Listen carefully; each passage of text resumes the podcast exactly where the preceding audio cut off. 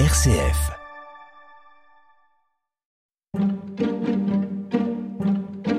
La Fontaine, 400 ans, ce n'est pas une fable.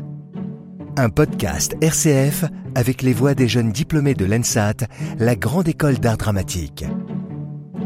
Je m'appelle Lise Lomi. Euh, J'ai choisi la fable euh, qui s'appelle L'aigle et le hibou.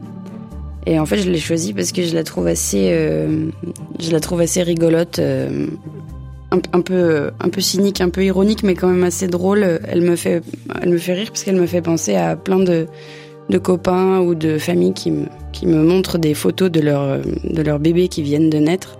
Et à chaque fois, ils s'extasient devant la, la merveille qui, qui vient de venir au monde. Et c'est formidable, mais en fait, ils, ils disent regarde comme elle est beau, regarde comme elle est belle. Mais on dirait un poivron confit, le, le truc, on, c'est pas, c'est pas beau. Après, ça devient beau, mais sur le moment, ça devient pas beau.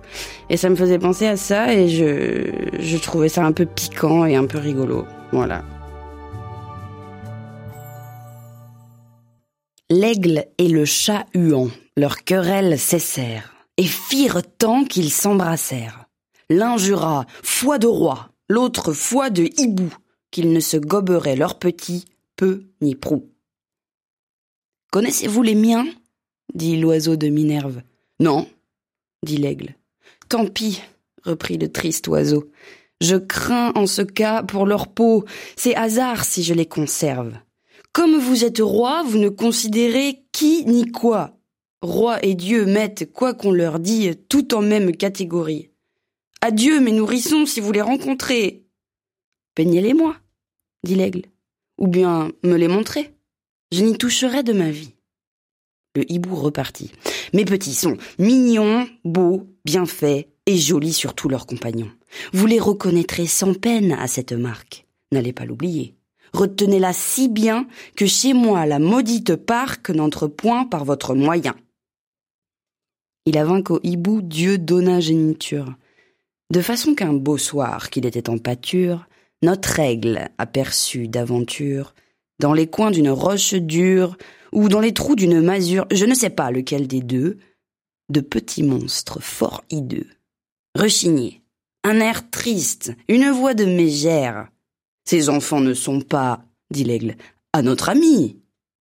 Croquons-les. Le galant n'en fit pas à demi, ces repas ne sont point repas à la légère. Le hibou, de retour, ne trouve que les pieds de ses chers nourrissons, hélas, pour toute chose. Il se plaint, et les dieux sont par lui suppliés de punir le brigand qui de son deuil est cause.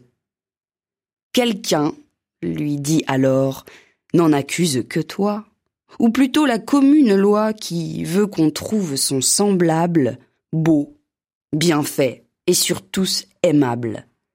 Tu fis de tes enfants à l'aigle ce portrait. En avait-il le moindre trait?